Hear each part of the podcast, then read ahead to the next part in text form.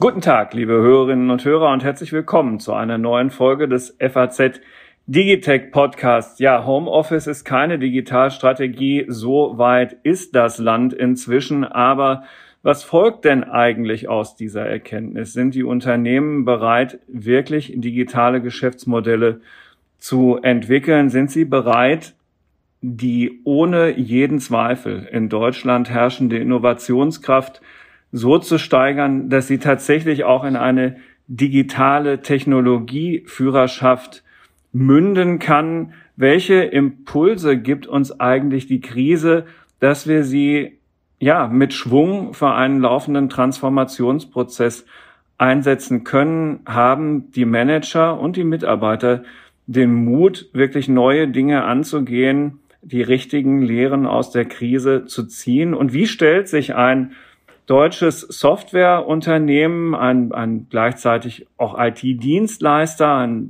Berater in diesem Umfeld auf? Wie hilft er seinen Kunden? Was, was erlebt die GFT aus Stuttgart im Rahmen dieser digitalen Transformation von Unternehmen aus der Finanz- und Versicherungsbranche? Denn genau dort ist die Stuttgarter GFT mit ihren Kunden aus aller Welt tätig. Darüber wollen wir heute reden mit Marika Lulay, der Vorstandsvorsitzenden von GFT. Herzlich willkommen, Frau Lulay.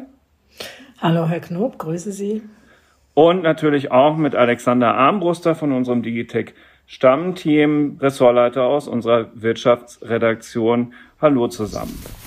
Hallo, Hallo Herr Armbruster auch. So, liebe Frau Lulay, herzlichen Dank für Ihre Zeit. Ähm, es ist in der Tat eine Menge los. Ähm, mhm. Sie begleiten das, was da los ist da draußen aus dem Homeoffice. GFT macht das ganz gut, wenn man sich die letzten Zahlen anschaut. Darüber reden wir irgendwann im Verlauf des Gesprächs auch mal, aber jetzt dann erstmal tatsächlich über das Grundsätzliche. Wie erleben Sie das denn, wo Deutschland im Moment steht mit seinen Unternehmen in dieser vielfach beschriebenen Digitalisierung, wo wir irgendwie so ein gemischtes Gefühl für den Beobachter hinterlassen, einen, einen Erkenntnisdefizit gibt's eigentlich nicht, aber schon seit Jahren ein Umsetzungsdefizit. Ändert sich daran gerade was? Ja, da würde ich eindeutig mit dem Ja drauf antworten. Also gerade in 2020 habe ich erlebt, dass die Unternehmen nach dem Motto wenn alles bleiben soll, wie es ist, muss sich alles ändern, wirklich auch gehandelt haben. Sie haben natürlich recht, Homeoffice ist keine Digitalstrategie, aber es ist ein wichtiges, ähm, ein wichtiges Artefakt. Wenn die Mitarbeiter erleben, dass ein Unternehmen, und das mussten die Unternehmen während der Pandemie tun, äh, liebgewordene Traditionen, wie dass eben die, die Mitarbeiter im Büro anwesend sein müssen, dass die Manager glaubten, darüber würden sie Kontrolle ausüben, dass das alles aufgegeben werden musste. Ähm, das, ist, das war nicht mehr Erkenntnis, das war konkrete Umsetzung. Und ich habe in mehr als einem Gespräch erlebt, dass die Unternehmensleiter von sehr traditionellen Unternehmen in Deutschland zu mir gesagt haben, wie positiv überrascht sie waren, wie agil ihre Belegschaft damit umgegangen ist die Sozialpartner, die Betriebsräte, die verstanden haben, dass man jetzt hier nicht noch lange Fristen einhalten kann, um irgendwelche äh, Betriebsvereinbarungen zu ändern oder anzupassen, die alle mitgeholfen haben. Also die Pandemie hat, wie jede andere Krise auch, ähm, es in der Regel tut, dazu geführt, dass alle sich sozusagen an Händen gepackt haben und Dinge mal umgesetzt haben, über die man schon lange geredet hat. Und das hat meiner Ansicht nach so ein, so ein Umdenkenprozess gestartet, weil es sagen, es geht doch. Also wir können ja, wir können ja schnell, wir können ja flexibel, wir können uns vertrauen, wir können Produktivität oben halten, trotz solcher Einschränkungen, obwohl nicht jedes Unternehmen nun wirklich vorbereitet war ähm, auf so eine Krise, logischerweise, was ihre IT, ähm, um, äh, was IT-Umfeld angeht. Also ich kann zusammenfassend sagen, ja, da hat sich viel geändert und da ist eine viel höhere Bereitschaft da, jetzt auch dran zu glauben, dass man das auch umsetzen kann. Hm. Ähm, aber geht das denn hinein bis in das Neudenken von Geschäftsmodellen, so dass die tatsächlich digitaler werden, dass man sagen kann, na ja, gut, also da hat es jetzt jemand begriffen, dass das äh, Geschäftsmodell der Zukunft ein datengetriebenes ist und ich muss mein Geschäft danach ausrichten. Geht es so weit? Ja, hier ist ein bisschen schwieriger. Also oben an der, an der Konzernspitze ähm, denkt das jeder, weiß das jeder, will das jeder. Aber äh, warum ist die Umsetzung schwierig? Die, die, da gibt es natürlich die Technologie an sich, die ist komplex, die muss man machen. Aber das ist gar nicht das eigentliche Problem. Das eigentliche Problem ist ein ganz anderes. Wenn Sie äh, sich als äh, traditionelles Unternehmen, ähm, was über Jahre, Jahrzehnte, vielleicht sogar Jahrhunderte gewachsen ist, dann bewegen sich diese Unternehmen in der Regel in einem Art traditionellen Wettbewerb. Also entscheidend ist Kapital, entscheidend ist Größe, entscheidend ist, dass man äh, die Stärken, Schwächen seiner Wettbewerber kennt, dass man sich danach ausrichtet. Und in der Regel haben diese Unternehmen alles dafür getan, dass der Wettbewerbsvorteil langanhaltend ist, sustainable, wie man so schön auf Englisch sagt. Und ähm, haben äh, entsprechend, und deswegen sind Unternehmen sehr wohl innovativ. Aber innovativ ähm, in die Richtung, des, dass man einen langen, langanhaltenden Wettbewerbsvorteil aufbaut. Wenn Sie auf die Seite der Digitalunternehmen gehen, wenn Sie in die digitale Welt gehen, da gibt es keinen Wettbewerbsvorteil, der lange anhält. Es gibt es einfach überhaupt nicht. Und das ist einfach ein ganz anderes Denken. Das heißt, Planung ist da viel weniger relevant. Ähm, Sie müssen Dinge viel schneller über Bord werfen, viel schneller neu machen. Ständig poppen neue Wettbewerbe auf. Erzähle mal eine Geschichte so aus der, aus der Vergangenheit der IT-Industrie. Ähm, alle kennen die Beispiele wie Nokia und so, aber ich kenne zum Beispiel auch Novell, kennt wahrscheinlich heute kaum noch jemand. Na, Novell. doch, ich habe Eric Schmidt noch? in Düsseldorf, Na, äh, haben die früher ihre Sie? Zentrale gehabt und wer kam da mal auf einen Kaffee zu Besuch? Eric Schmidt, Ende der genau. 90er. Genau. Ganz genau, genau. Ja. Novell, mhm. Ende der 90er auf dem, also Ende der, der 80er mehr oder weniger gegründet, Ende der 90er ja. auf dem Höhepunkt äh, mit Im Kampf Netz, gegen Microsoft. Im Kampf ja. gegen Microsoft, aber mit ihrem Netzwerkbetriebssystem hatten sie 70 Prozent Marktanteil. Und keine zehn Jahre später verschwunden. Non-existent. Mhm. Ja. Viel Geld hat die Firma noch gehabt, aber non-existent. Und diese Zyklen, das sind nicht nur so einmalige Geschichten, die sich alle dann sozusagen verklärt erzählen, sondern die Digitalindustrie lebt von einem Hyperwettbewerb, in der Regel ein hochfragmentierter Markt. Ja, es bauen sich dann mal kurzfristig Monopolisten auf, wie so Novell, oder, ne? Und die werden hm. genauso übermorgen angegriffen.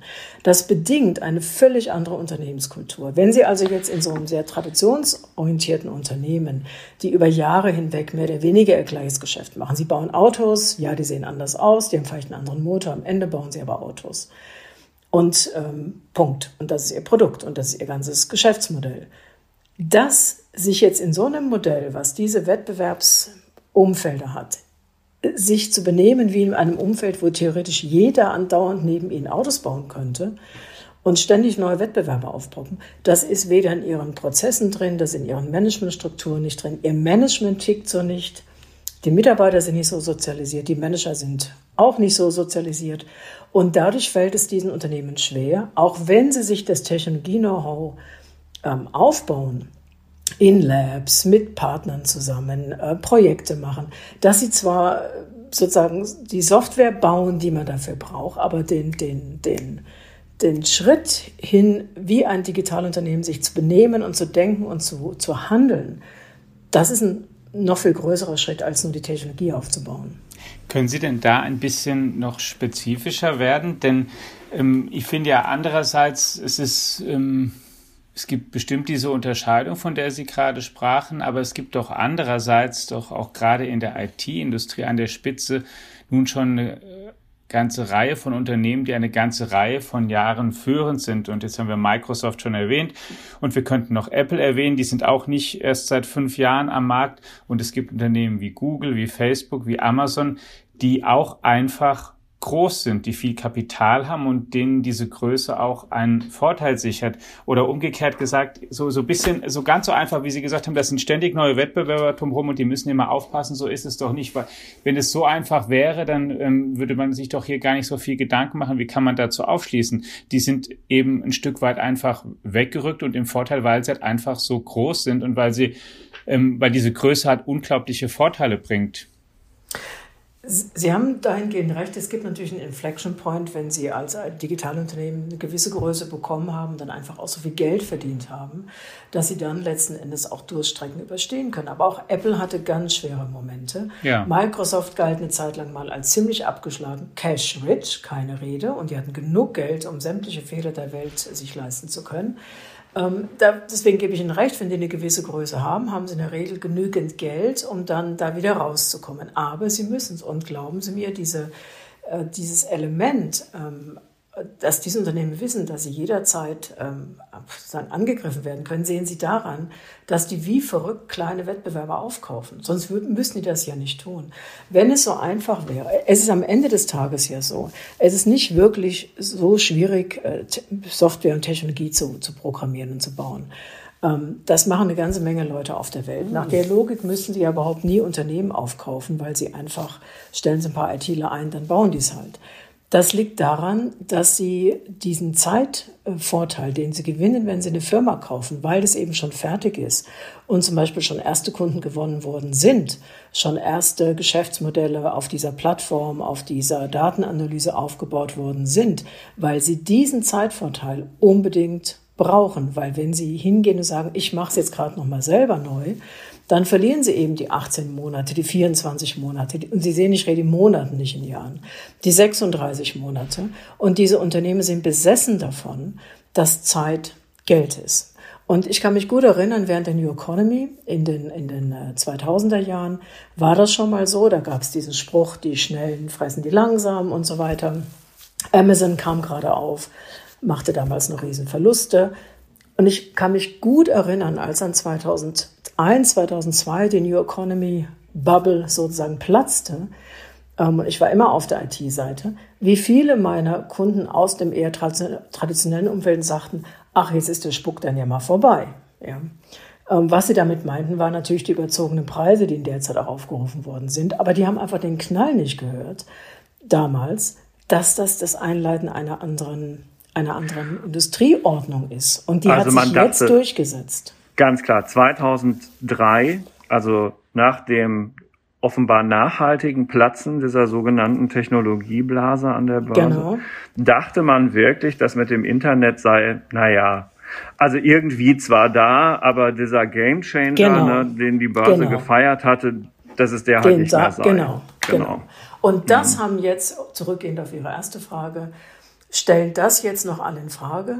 Nein, das, tut, das stellt keiner mehr in Frage. Aber die 20 mhm. Jahre, Herr Knoben-Armbruster, 20 Jahre, 20 Jahre haben Firmen, Digitalunternehmen die Zeit gehabt, äh, ihre Verlustphasen hinter sich zu bringen, zu lernen.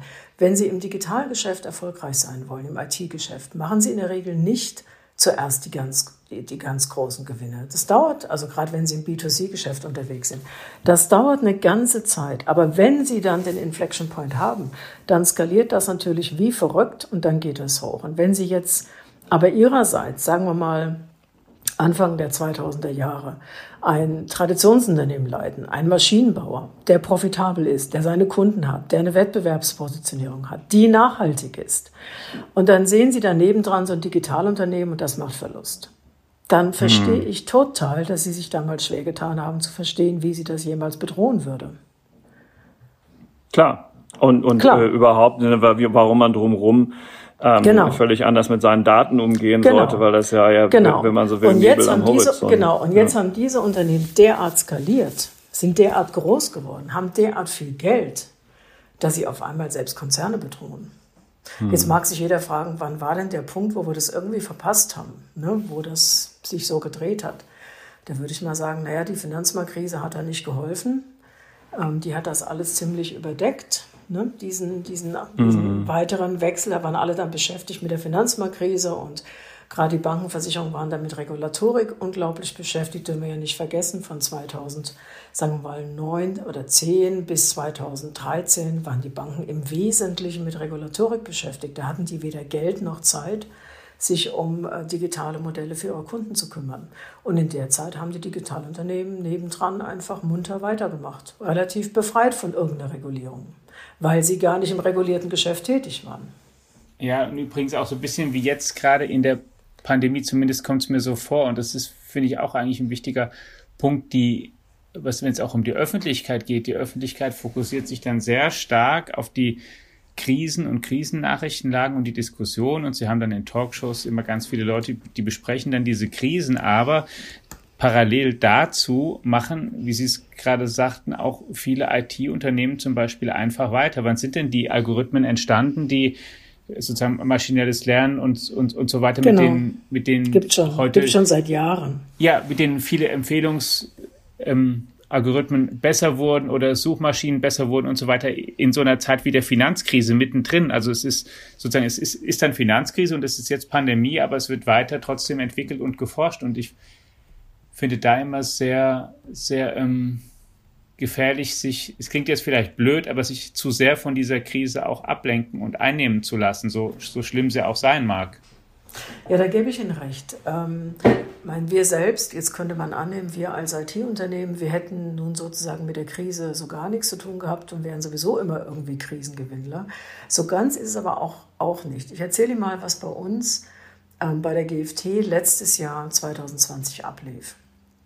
Ähm, wir, sind, äh, wie Sie wissen, weltweit tätig, 6.500 Leute, 16 Länder, ähm, ungefähr zwei Drittel in Europa, ein Drittel in, in Amerika, ist oben von, von Kanada runter bis nach Brasilien.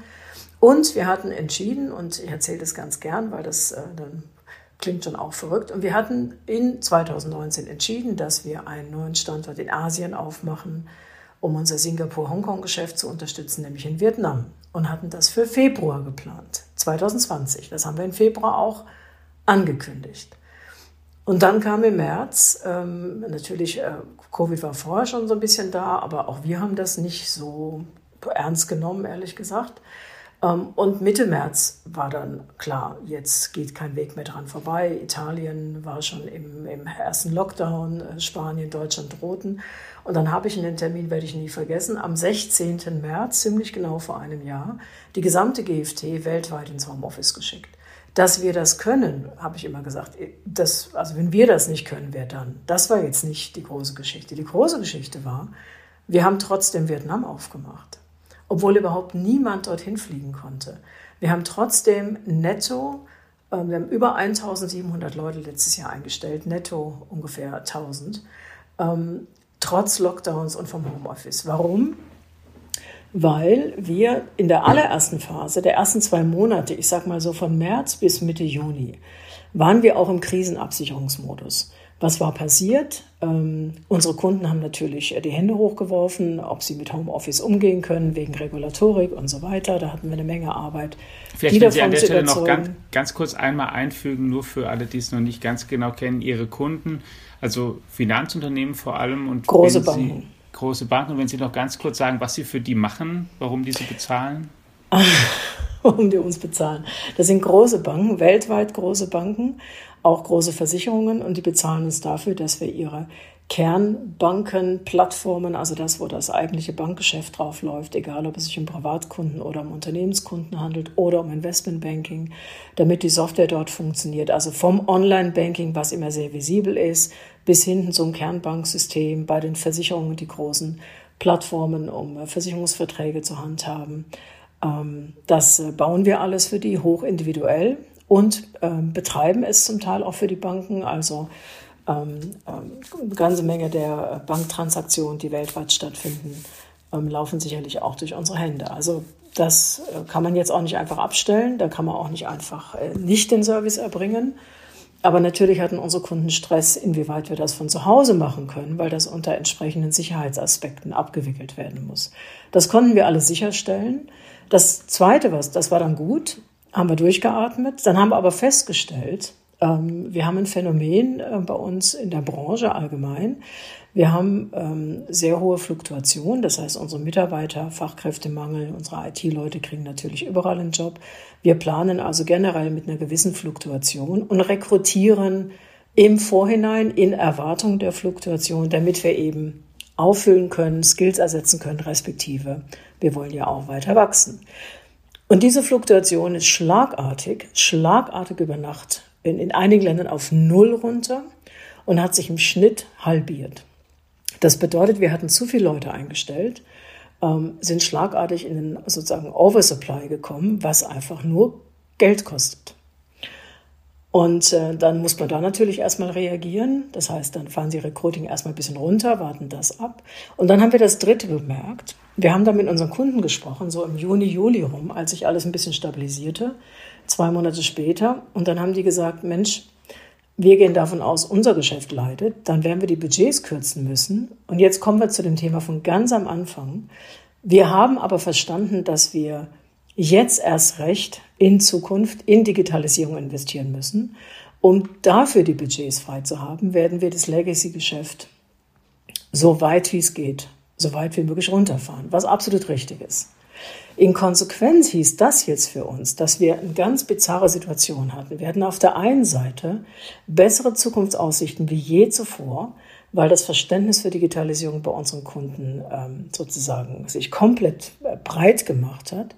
Und gleichzeitig war das kurzfristigere Geschäft bedroht, weil die Kunden natürlich sagten, wo kann ich denn jetzt Geld sparen, weil ich habe hier und da jetzt Stress. Und sowieso das Legacy-Geschäft will ich auf Dauer möglichst runterfahren.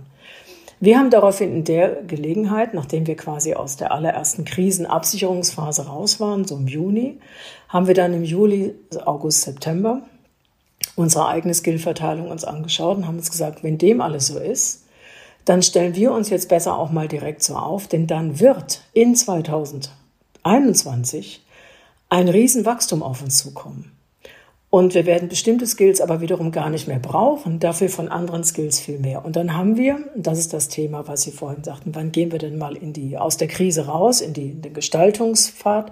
Das heißt, wir sind nach drei Monaten Krisenmanagement in die Gestaltung gegangen, haben die Firma vorbereitet, damit wir jetzt in 2021 den sozusagen den Tailwind, den Rückenwind, den wir jetzt auch erhalten, ähm, weil Digitalisierung das Thema ist, dass wir den jetzt auch nutzen können. Und ich gebe Ihnen recht, wenn ich mir Deutschland anschaue ähm, und äh, was unsere Politik derzeit macht, dann sind die immer noch in Phase 1. Welche Skills brauchen Sie denn nicht mehr?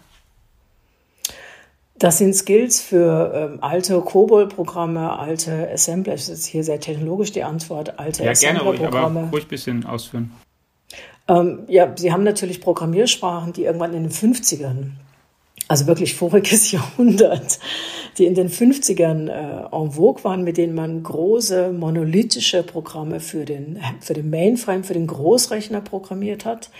Und damals hat natürlich niemand geglaubt, dass diese Programme überhaupt so lange leben werden. Ähm, schon zum Jahr 2000 Wechsel, das ging ja auch damals groß durch die Presse, war das ein Riesenthema, dass diese Altsoftware angepasst werden musste. Und diese Software gibt es zum großen Teil auch 20 Jahre danach immer noch. Die läuft, die schnurrt einfach, muss man so sagen, äh, vor sich hin und sitzt oft ganz tief innen drin, wie so ein Klumpen, nennen wir das immer äh, wie so ein Klumpen in den, ähm, in, in den Softwareclustern. Und die muss natürlich auch gewartet werden oder müssen auch hier und da mal Änderungen gemacht werden. Und die meisten unserer Kunden haben sich haben sie schon die letzten Jahre diskutiert, vorbereitet, aber da hat die Pandemie jetzt wirklich so einen, so einen, so einen Push gegeben, so einen, so einen, so einen Beschleuniger, würde ich sagen. Äh, die sagen, komm, also jetzt lassen wir das. Wir gehen jetzt in die Cloud. Wir ersetzen durch moderne Software. Wir ersetzen durch moderne Technologien. Und demzufolge machen wir nur noch, wir nennen das Keep the Lights on. Das heißt, man hält die Software am Laufen, sodass sie eben noch funktioniert, aber man macht nun wirklich nichts mehr dran ähm, und ähm, baut auch keine neue Regulierung mehr ein, sondern macht das gleich in den neuen Systemen. Und das werden die Kunden auch tun müssen, weil sie können sich sonst die Budgets einfach gar nicht leisten, die sie brauchen, um den Weg in die digitale Welt zu gehen. Sie müssen das ja irgendwo einsparen. Also brauchen Sie weniger COBOL-Kenntnisse, dafür mehr was anderes. Und wenn ich das noch nachschieben darf, ähm, geht es mit den, mit den bestehenden Mitarbeitern, werden die dann umgeschult oder ähm, sind dann sogar IT-Leute ein Stück weit abgehängt? Ähm, tatsächlich ist die Antwort sehr vielfältig, beides. Ähm, den Großteil können Sie retrainieren. Das hat aber auch etwas damit zu tun, ob derjenige retrainiert werden will. Es ist ja nicht so, dass dieser Skill jetzt nie, nirgends mehr gebraucht wird oder nie mehr. Mhm. Nur wir wollen ihn auch nicht mehr brauchen. Wir wollen ihn auch nicht mehr anbieten. Wir haben gesagt, wir bleiben, wir gehen sozusagen aus dem Legacy-Geschäft raus, außer der Kunde bittet uns wirklich äh, inständig, ähm, es weiterzumachen. Das wir gehen es auf keinen Fall mehr aktiv an. Das heißt, ja, wir haben die Mehrzahl unserer Mitarbeiter retrainiert, aber wir haben auch letztes Jahr Mitarbeiter entlassen und ja, da sind auch mal ITler von der Restrukturierung betroffen. Ähm, äh, da eingeflochten ist ja ein ganz interessanter Punkt, dass äh, Unternehmen, die äh, in ihrem eigentlichen Kernprodukt über Jahrzehnte Weltmarktführer waren und vielleicht auch sind und sich zum Beispiel richtig toll im Maschinenbau auskennen, dass die plötzlich eben auch zu Softwareunternehmen werden müssen mit all dem, was da dran hängt an pragmatischer Veränderungsbereitschaft, eben in dem Sinne, wie Sie sie gerade mhm. beschrieben haben, auch ähm, mit Blick auf Ihr eigenes Unternehmen, Frau Lulay. Mhm. So, und dann ähm, schaut man jetzt eben auf die Volkswagens dieser Welt und so und denkt sich, haben die es jetzt Das ist wirklich? ein großer Sprung. Das ist ein großer Sprung, um das mal politisch Na? korrekt auszudrücken. so, und das, das steht dann ja auch wiederum nur Pass pro Toto.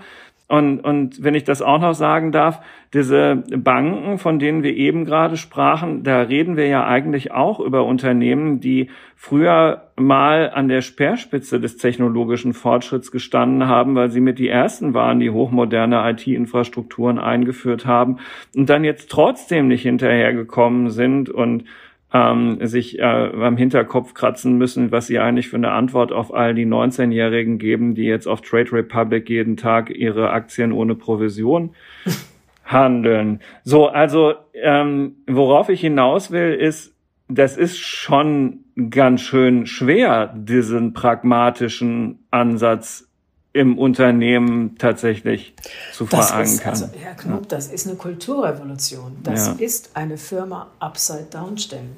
Sie stellen alles, was die Unternehmenskultur dieses von Ihnen eben beschriebenen ehemals erfolgreichen Unternehmens ausmacht. Vieles davon erklären Sie über Nacht für nicht mehr relevant. Das ist akademisch möglich.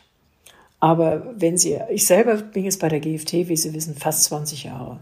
15 Jahre Chief Operating Officer, jetzt fünf Jahre CEO. Ich habe allein in der GFT, wir waren immer digital und wir sind letzten Endes immer ein IT-Unternehmen äh, geblieben. Wir haben uns ja nicht äh, über Nacht zu einem, zu einem produzierenden Industrieunternehmen umgeändert. Mhm. Und ich habe drei große Strategie Änderungen in der GFT äh, mitgestaltet und mit umgesetzt. Und, und ähm, wir sind jetzt gerade in unserem, in unserem dritten Strategiewechsel drin.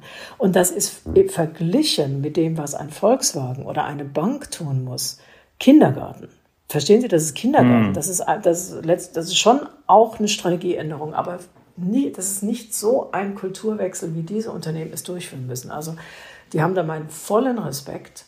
Ähm, wie sie das hinbekommen wollen, mit der Belegschaft, mit dem Management, nochmal, die über Jahre sozialisiert sind, deren Aufstieg an bestimmte Verhalten unausgesprochen, ausgesprochen, ungeschriebene Regeln, geschriebene Regeln geknüpft war. Und jetzt sagen alle, jetzt mach das alles anders und glaub dran, dass du trotzdem hier Karriere machst. Ähm, das, das hört sich in der Vorlesung einfach an. Das ist im wahren Leben überhaupt nicht einfach. Eine Kulturänderung, sag mal, unter fünf Jahre läuft da gar nichts. Ähm, und sie brauchen gut und gerne länger, denn was sie ja zuerst erreichen, ist, sie zerstören ja zuerst Kultur, sie zerstören Regeln, sie zerstören Verlässlichkeit, sie zerstören Vertrauen. Und dann müssen sie das wieder aufbauen. Und das heißt, sie müssen ihrer, ihrer Belegschaft, ihrem, ihrem Management-Team das Selbstvertrauen, ein neues Selbstvertrauen auf etwas Neues aufbauen. Aber erstmal nehmen sie ihnen alles weg. Und es trifft die Leute auch asymmetrisch, oder? Sie kommen sozusagen mit dem, mit einem Kulturschock rein, aber bei manchen geht es darum, dass ähm, die Leute dann relativ viel verlieren an. Absolut. An, materiell an Ansehen und andere an gewinnen vielleicht was hinzu genau, sogar im genau, Unternehmen und genau. dann verschiebt sich ähm, genau. Wertschöpfung und Wertschätzung im Unternehmen auch von einer Gruppe von Personen auf andere und sind auch, sie können auch gar nicht alle so schnell unter einen Hut kriegen, weil sie ein paar auch, also. Nein, das, das ist, das ist Transformation, das ist ultimative Transformation, das ist Kulturrevolution, das ist, ähm, ich meine, sie müssen es tun, führt keinen Weg dran vorbei, aber das ist richtig, richtig Arbeit, richtig Arbeit. Von Lula, und, ich, und, da muss, hm? und da muss ich Ihnen offen sagen, wenn dann manchmal, sorry, wenn ich da gerade ähm, dazwischen spreche, wenn dann manchmal irgendwelche Startups sich hinstellen und sagen, ja, man kann ja mal gucken, wie wir das machen, wir sind da so agil und disruptiv, da muss ich Ihnen ganz ehrlich sagen, ähm, so ein 20-Mann-Firma oder 50-Mann-Firma, da ist es halt auch einfach. Ja, und schon zusammen, wenn sie auf der grünen Wiese sich hochgezogen haben, wo sie all diese Historie, all diese Legacy, die ja auch für was Gutes war, die für was stand, die sie jahrelang hochgehalten haben. Die goldene Armbanduhr, die irgendwer zum Abschied bekommen hat. Ja, ja und mit das der sie der, zum Teil auch noch Geld verdienen. Wenn Sie jetzt einen Autokonzern ja, heute nehmen. Kleines Detail. VW kleines und Detail. Genau. Ja, Daimler, BMW, die verdienen mit. halt mit Verbrennungsmotoren zum Beispiel einfach noch richtig Klar. viel Geld. Sie müssen Klar. sozusagen auch im auch dann, dann auch an Bereiche ran. Es ist ja nicht einfach so, dass die Bereiche, die sie umbauen, dass die schon völlig da niederliegen, sondern zum Teil ist es so, dass da, ja, dass sie ins lebende Objekt, Geschäft eingreifen. Genau, und es ist Soll es ja in der Medienbranche auch im, geben. Ja, und es ist immer die schwierig, es ist immer die allerschwierigste Frage, wenn die Krise da ist. Deswegen ist die Pandemie, hat sie ja in einer gewissen Weise einen Vorteil. Wenn die Krise da ist, und ich habe das selbst ja auch bei uns bei GFT, wenn sie denn da ist und sie sind bedroht, dann sind alle bereiter zur Veränderung. Und dann schreien natürlich alle, warum hat man das nicht alle schon Jahre vorher gemacht? Ja. Aber das liegt natürlich, und was dann eine ganz einfache Frage ist, aber das liegt natürlich auch daran, dass sie vorher in existentes, profitables Geschäft rein regieren würden. Und ihre Shareholder, die Dividenden wollen, ähm, wenn sie auch noch so wie wir börsennotiert sind, äh, wo sie alle Quartale Zahlen abliefern, ähm, da ist das dann schon auch anders. Da sind sie schon auch ein bisschen, sage ich mal, da haben sie schon Systemkonflikte an der Stelle. Und dann fragen sie sich schon sehr genau, wie sicher bin ich mir, dass ich jetzt in ein gesundes, scheinbar, nicht scheinbar, in ein gesundes Business reingehe, nur weil ich glaube, das wird sich ja irgendwann ändern. Das ist schwierig und überhaupt nicht einfach und es ist ganz einfach, es im Nachhinein ähm, beurteilen zu können. Allerdings muss ich auch sagen, wenn man natürlich stoisch weghört und jegliche Signale ignoriert, das ist dann das Gegenteil davon. Ja, das, das sind dann die, die ähm, dann möglicherweise, wie gesagt, also wer zu spät kommt, der bestraft dann das Leben. Wie wichtig ist denn, dass da so ein durchgedrehter Kopf vielleicht auch an der Spitze steht für so ein Unternehmen? Also finden Sie zum Beispiel Elon Musk cool? Ehrlich gesagt nicht, nee. Zu aufgeblasen? Ist mir zu laut. Herbert Dies? Ich glaube, der hat der hat's begriffen. Auf Ihrer Webseite, ähm, Frau Lula, oh, steht, jetzt wird's aber. Nö, gar nicht schwierig. Ähm, steht, wenn man so ein bisschen in diesem Bereich unterwegs ist über GFT und so, steht, wir denken für Sie voraus, also für mhm. die Kunden, die genau. potenziellen. Genau, das, ist unser, das ist unser Anspruch. Genau. Ja.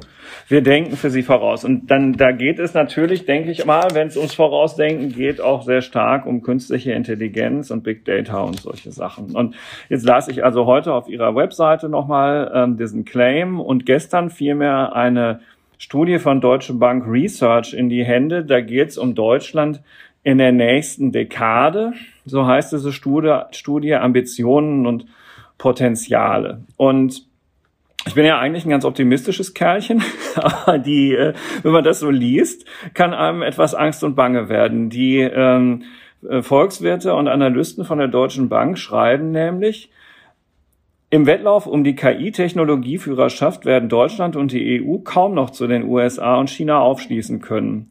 Insbesondere hapert es bei der Umsetzung von KI-Grundlagenforschung in tragfähige Geschäftsmodelle und Anwendungen. Bei KI und Big Data handelt es sich jedoch um die wichtigsten branchenübergreifenden Schlüsseltechnologien. So, und dann setzen die das noch ein bisschen weiter fort, erinnern daran, dass die Deutschen irgendwann mal im 19. Jahrhundert die Grundlage für die weltumspannenden DIN-Normen gesetzt haben, die fast alles unter unsere Fuchtel gestellt haben und sagen jetzt, also Leute, wir sind total abgeschlagen und es kann sein, dass wir irgendwann zum altbackenen Exportweltmeister werden. Ähm, also nochmal ganz konkret mit Blick auf das gefragt, was sich in diesen beiden Zukunftsfeldern KI und Big Data tut. Und auch, wenn man so will, äh, overall bezogen auf Ihren Kundenkreis, ist denn da der Schuss gehört worden? Oder haben die Kollegen von der Deutschen Bank recht? Also mit diesen Untergangsszenarien tue ich mich immer so ein bisschen schwer. Ähm, ich gebe Ihnen mal ein paar Beispiele. Ja, das Thema KI, Künstliche Intelligenz, da können wir jetzt noch DLT, Blockchain, und ich rede jetzt nicht von Bitcoin, mm. sondern von, von DLT, Smart Contracts Technologie und Big Data. Ähm, das sind Themen, die derzeit viele und alle bewegen.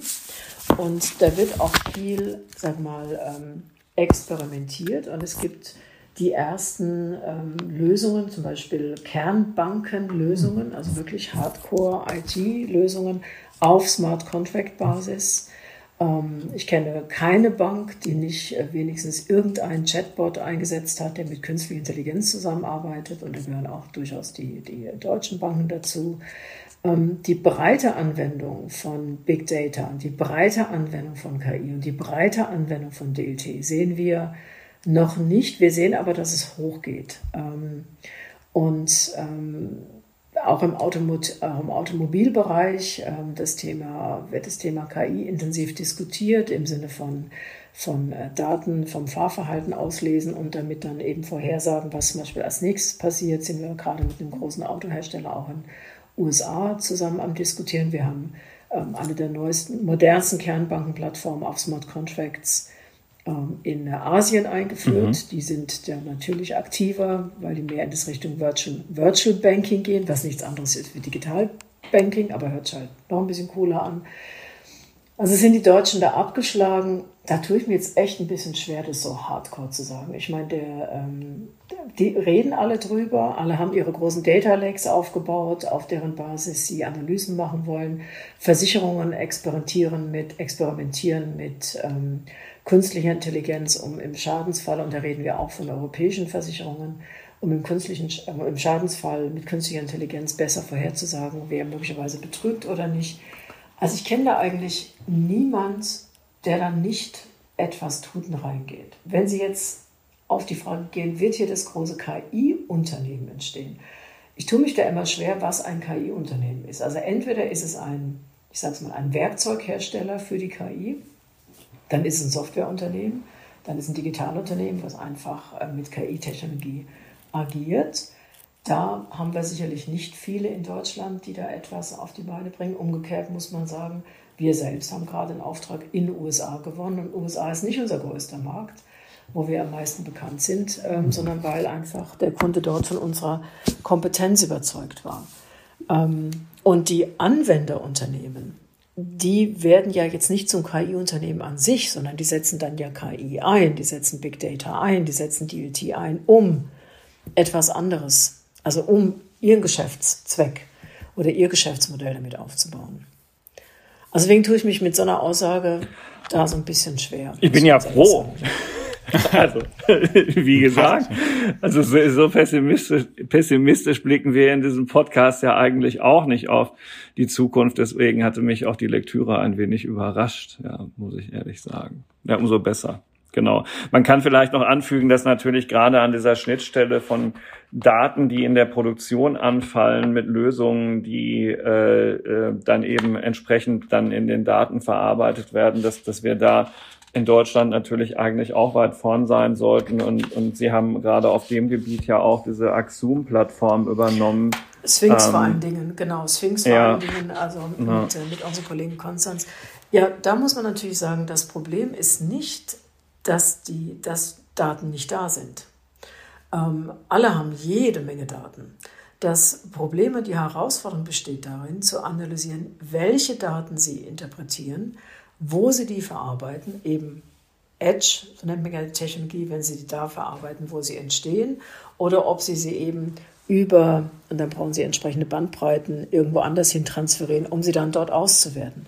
Und da muss man natürlich sagen, die deutsche Industrie, und deswegen ähm, haben wir auch als GFT angefangen in Richtung, der, nachdem wir sehr stark bei Banken sind und jetzt auch bei Versicherungen, dass wir auch in die deutsche Industrie, nicht nur deutsche, generell in die Industrie gehen, um dort mit dieser technologischen Kompetenz ähm, dort eben solche Big Data-Lösungen aufzubauen. Und da ist es so, da steht natürlich die deutsche Industrie vor einem, vor einem Goldschatz an Daten.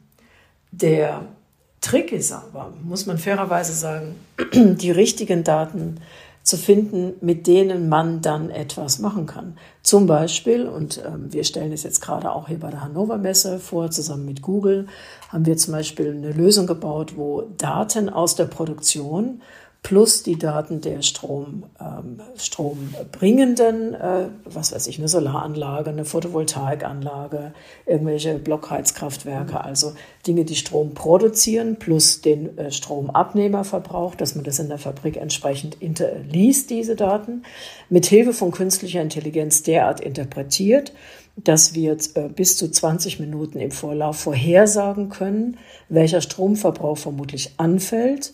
Und damit jetzt das Unternehmen nicht in ein Lastspitzenproblem gerät, wo immer der teuerste Strompreis gilt, sondern das jetzt entsprechend ähm, sozusagen ähm, ausbalancieren kann, ähm, schlägt dann die Software vor, welche Stromabnehmer vielleicht hier mal runtergefahren werden oder welche Stromproduzenten hochgefahren werden, ähm, damit das entsprechend passt. Und so können Sie ganz pragmatisch, das ist eine ganz unaufgeregte Anwendung, so nenne ich das jetzt mal, eine ganz unaufgeregte Anwendung, wo zum Beispiel also produzierende Unternehmen einerseits einen Beitrag zum, zum Klimaschutz leisten, gleichzeitig Kostenmanagement betreiben, weil sie eben dann keine Mehrausgaben für ihren Strom haben. Da reden wir noch nicht mal, Herr Knob, von einem neuen Geschäftsmodell. Wissen Sie, wie ich meine? Im Sinne von, mm -hmm. ist jetzt ein ganz anderer Service für die Kunden, sondern sie machen einfach ihre Produktion effizienter, kosteneffizienter und gleichzeitig ist es noch ein Beitrag ähm, hier entsprechend für die Umwelt. Und das können Sie natürlich mit Hilfe von Datenanalysen, mit Hilfe von KI ähm, machen. Und dann kann zum Beispiel so eine Lösung so platziert werden, dass der Kunde zum Beispiel den äh, Lieferanten, in dem Fall dann uns, aus der Energieeinsparung bezahlt und ähm, somit gar keine Setup-Kosten hat. Und weil das natürlich eine Lösung ist, die als Service angeboten wird, müssen Sie da auch nichts groß implementieren. Und das sind Lösungen, da wird es ganz viele geben. Und ich glaube, gerade da mit der deutschen Industrie intensiv zusammenzuarbeiten und diese Lösungen zu bauen, macht dann diese Unternehmen wiederum wettbewerbsfähiger.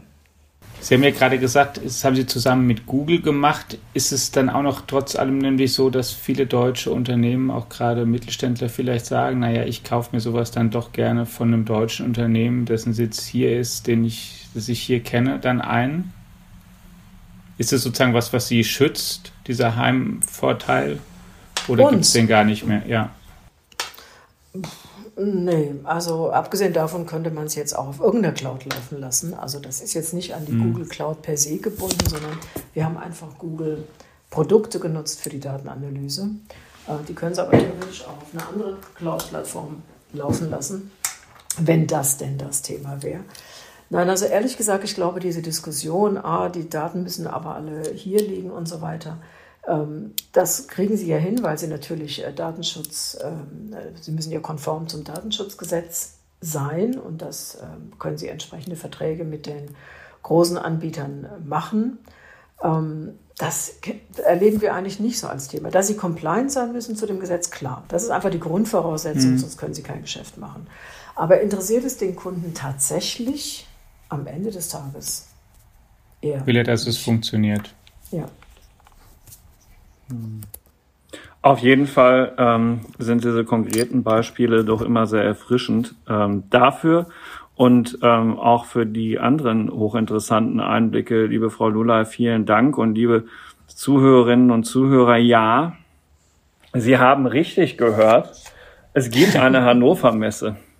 Ähm, äh, man glaubt es kaum, aber tatsächlich am 12. April ähm, wird sie eröffnet äh, in einer hybriden Veranstaltung, ähm, so wie es ähm, Hannover Messe Fachleute kennen, mit einem Wirtschaftstalk, mit einem Politiktalk und ähm, tatsächlich äh, wird Armin Laschet auch selber kommen und andere auch, um eben dort in Hannover zu sein und es stellen auch wirklich Unternehmen eben dort aus.